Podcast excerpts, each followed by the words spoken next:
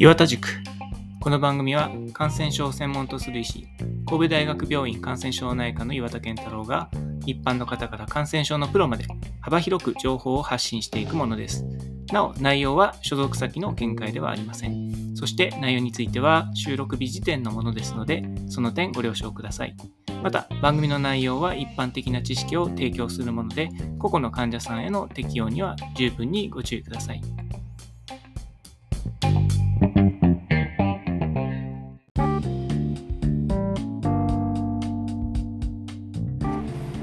えー、皆さんこんにちは。うん、今日ここで収録してるのは9月1日、もう9月になっちゃいましたけど、まあ、すごい雨で、雨だったんですけど、今朝早朝はまだ雨が落ちてこなかったので、外走ってたんですけど、まあ、走ってる間、いろんなこう、いいアイデアが浮かぶこともあって、まあ、研究のテーマが思い浮かんだりすることもあるんですが、まあ、おおむね頭に浮かぶのは7割ぐらいはくだらないことが多くて、まあ、そういう くだらないことの中に、まあ、たまに、まあ、いいことも思い浮かぶって感じですかね。今日は、えー、何のことはね、古い戦隊もののテーマソングとかを聴きながら走ってたんですけど、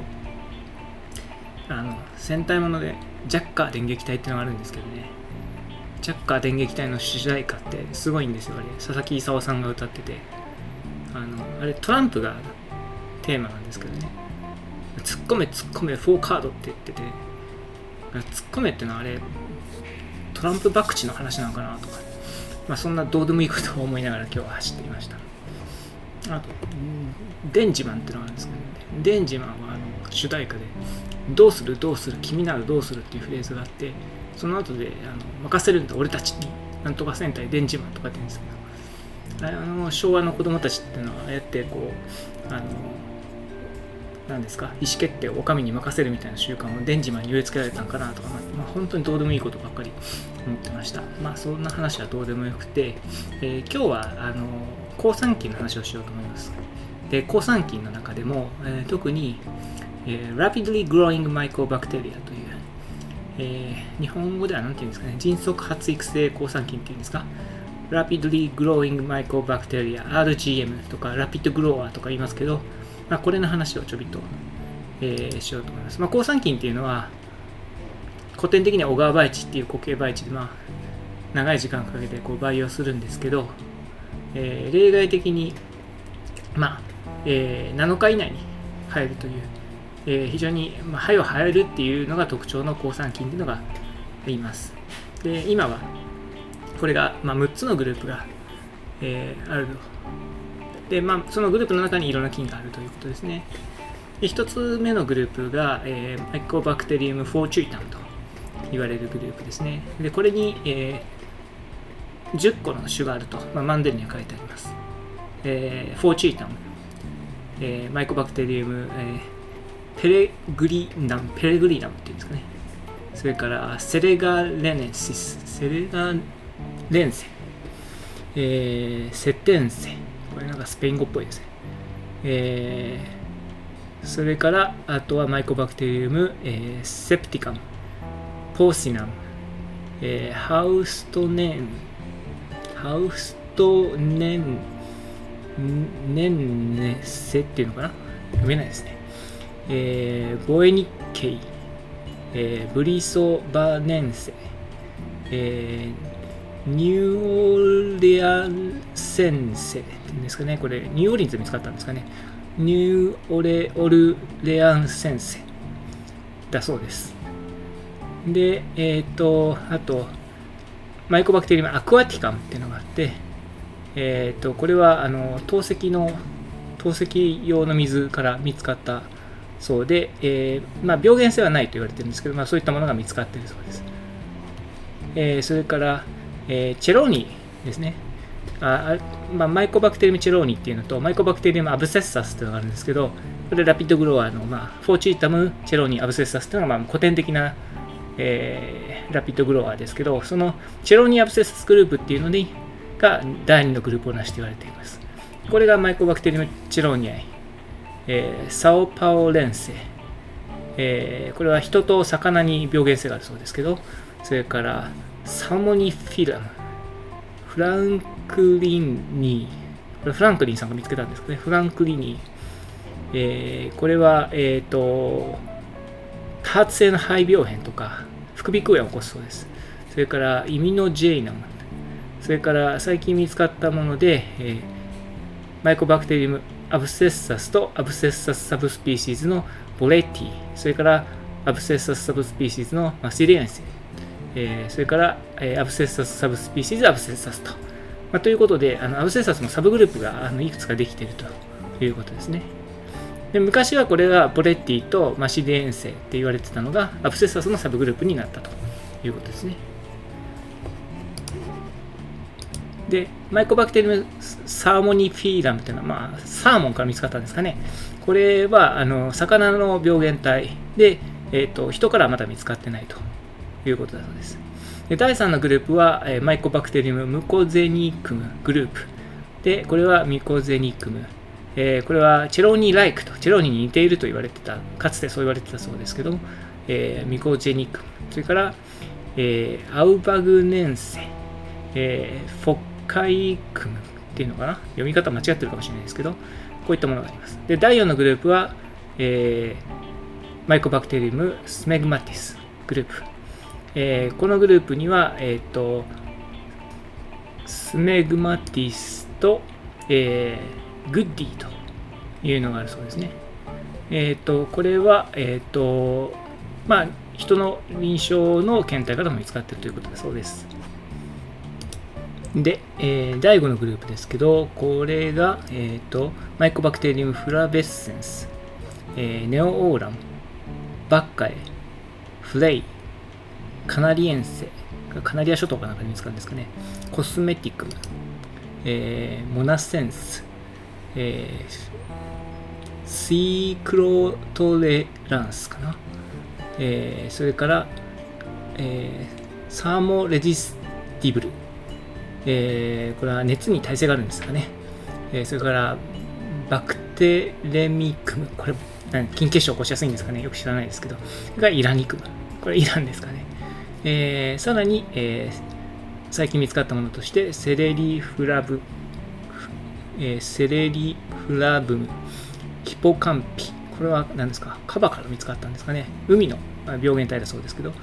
えー、アンヤンジェンス。これは牛の病原体だそうです。マジェリテンス。えこれは fortuitum グループだったものだそうですけど、それから wolinskyi。これはウォリンスキーさんが見つけたんですかね？え smegmatis の一部だったものが分かれたそうです。っていうのが、え第6のグループを成していると。えー、ということで、遺伝的にはよく似てますよということだそうです。あたくさんありますね。で、まあ、臨床像としてはですね、まあ、基本的には、だから、さっき言ったように、あの fortuitum、abscessus グループ、それから chelonae っていうのが、まあ、臨床現場でよく見るところなんですけども、まあ、結核と同じように、えー、慢性の結節性の肺疾患とか空洞とか、そういうのものを、まあ、特に abscessus グループですかね、がよく起こす。それから、皮膚の感染症として多いのが、 fortuitum、chelonae、abscessus といったところでしょうか。骨の感染症、骨関節、腱、えー、こういったところが fortuitum とか abscessus chelonae ですかね。それから、えー、っと、あとはカテーテル関連の感染もフォーチータムとかアブセッサスチェロニーで報告されていて、えーあまあ、そういったところがあの、まあ、よくあるパターンということですね。まあ、要するに皮膚、骨、肺、まあ、この辺がコモンな、えー、感染部位ということになります。で、まあ、あのこんな風に、まあ、6つグループあるとか言っときながら、あの臨床的にはま3つかなと、3つよ、あるいは4つですかね。まあ、試練室考える4つかというような感じで、で、その治療なんですけど、まずは、えー、マイコバクテリウムアブセッサスサブスサブスピーシーズアブセッサスとマイコバクテリウムアブセッサスサブスピーシーズマシリエンスの、え、肺病変に対する治療ということになります。で、ここで重要になってくるのが、え、アブセッサスはあの PRM ジンというのがあって、これがマクロライドを不活化するということが、えー、知られています。で、したがってマクロライドは効かないと、えー、いうことになりますね。なので、えー、そこがポイントになります。で、あのー、非結核性抗酸菌の時は、まあ、クラリソマイシンというのがよくえー、使われるんですけどこの肺病変に対してはこのクラリスロマイシンそれから高容量のセフォキシティンこれはまあ、えー、セファマイシンになりますので日本だとセフメタゾールなんですかね、えー、それからイミペナムと、えそれからアミカシンと、まあ、こういったあ、まあ、多剤併用療法を使うと,、えーとあのしばしば臨床的には良くなると。ただ、えーと菌そのものを取り除いて、まあ、いわゆるキュア、まあ、結核の時みたいに菌を排除するというのは非常に難しいと、えー、言われています。それからインビトロの活性としてもう一つあるのはチゲサイクリンですね。テトラサイクリン系というか、まあ、テトラサイクリンの仲間のチゲサイクリンというところですね。これまあんまり使わないですけど、まあ、一応ビトロでは活性がありますよということです。それから近年使われるようになったのはこの、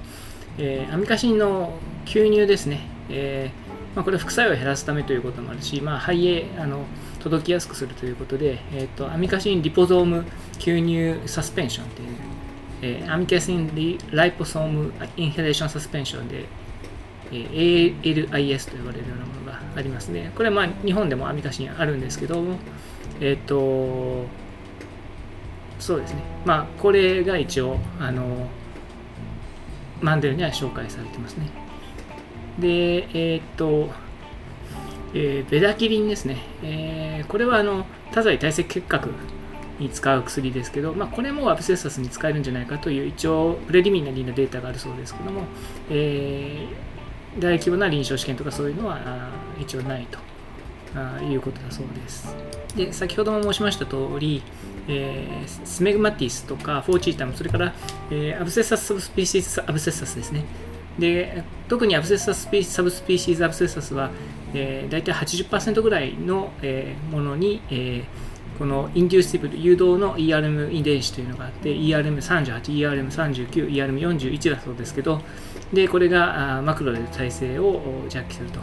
いうことで、えー、治療が失敗しやすいと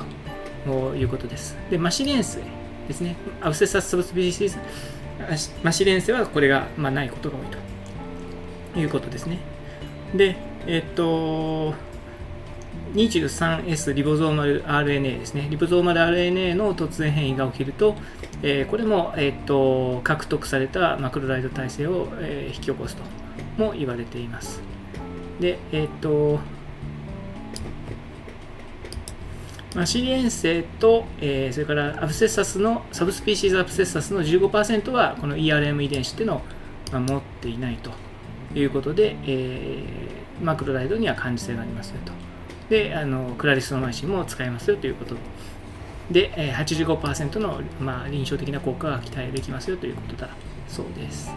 で、ここからちょっとマンデルを離れてサンフォードガイドに行くんですけど、えー、 Mycobacterium abscessus complex で3つ重要なものがあって、 abscessus subspecies abscessus は、えーまあ、先ほどマンデルでは80%ぐらいって言ってましたけど、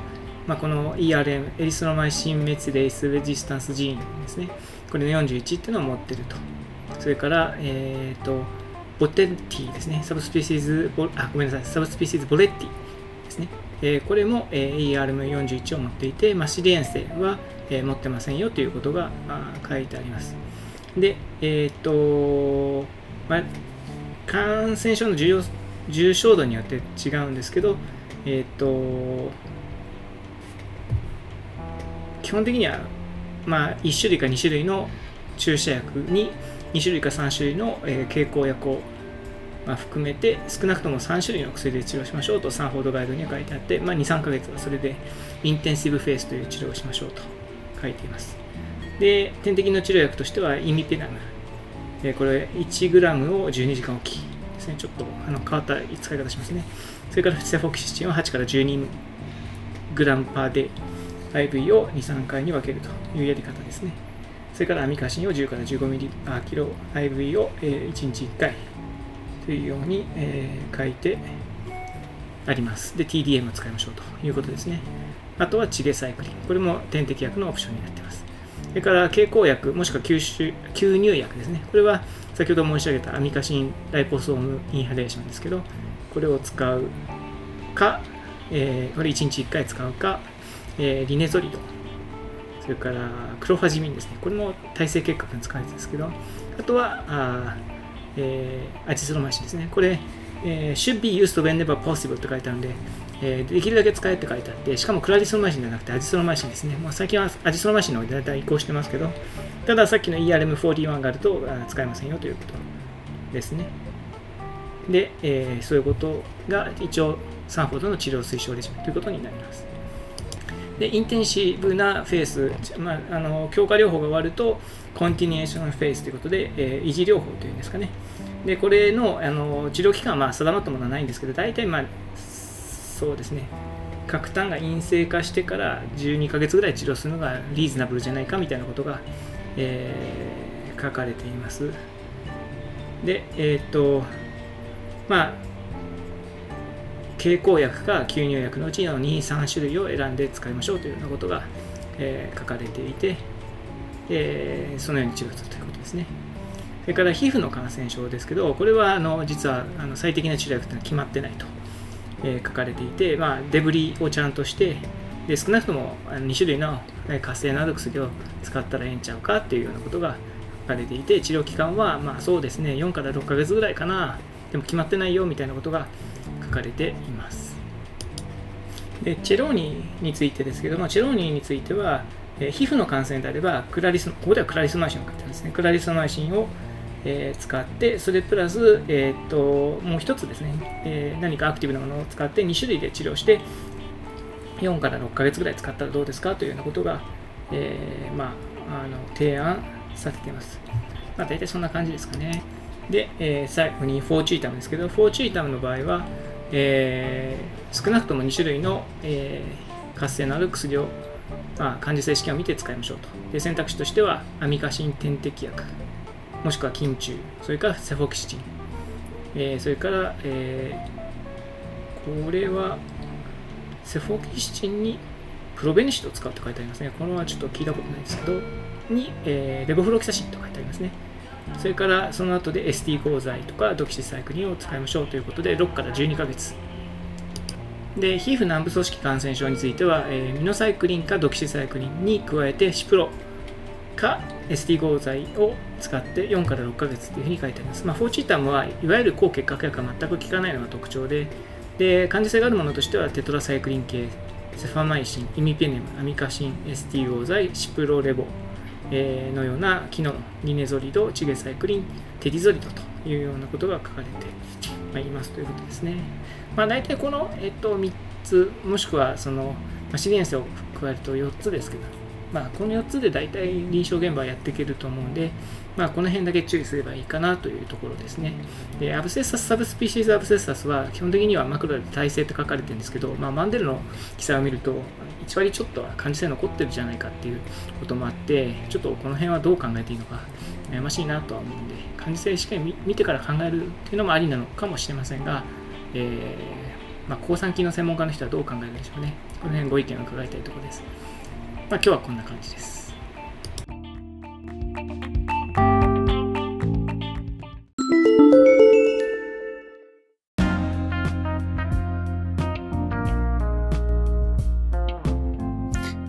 岩田塾ではお便りを募集しています。お便りは E メールまたは Twitter のハッシュタグ岩田塾でお願いします。メールアドレスはケンタロウ岩田1969アットマーク gmail.com です。それでは皆さんさようなら。